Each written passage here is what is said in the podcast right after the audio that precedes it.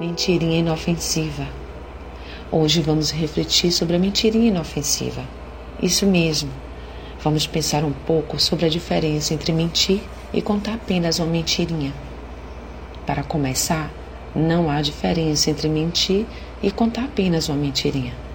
Mentira é mentira, e isso não está de acordo com a palavra de Deus. Ficarão de fora os cães e os feiticeiros, e os que se prostituem, e os homicidas, e os idólatras, e qualquer que ama e comete a mentira. Apocalipse 22, 15. Muitas vezes, para o homem, é mais fácil mentir para amenizar o feito do que dizer a verdade e enfrentar as consequências por seus atos. Suave é ao homem o pão da mentira, mas depois a sua boca se encherá de cascalho. Provérbios 20, 17. Uma mentira chama outra para sustentar a anterior.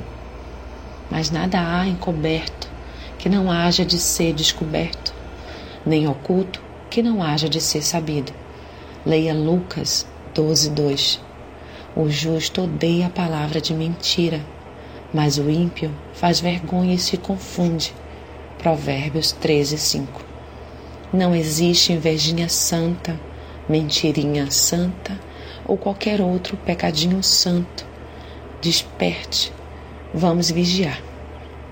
Sou Sayonara Marques, minha página no Facebook é Despertar Espiritual Diário.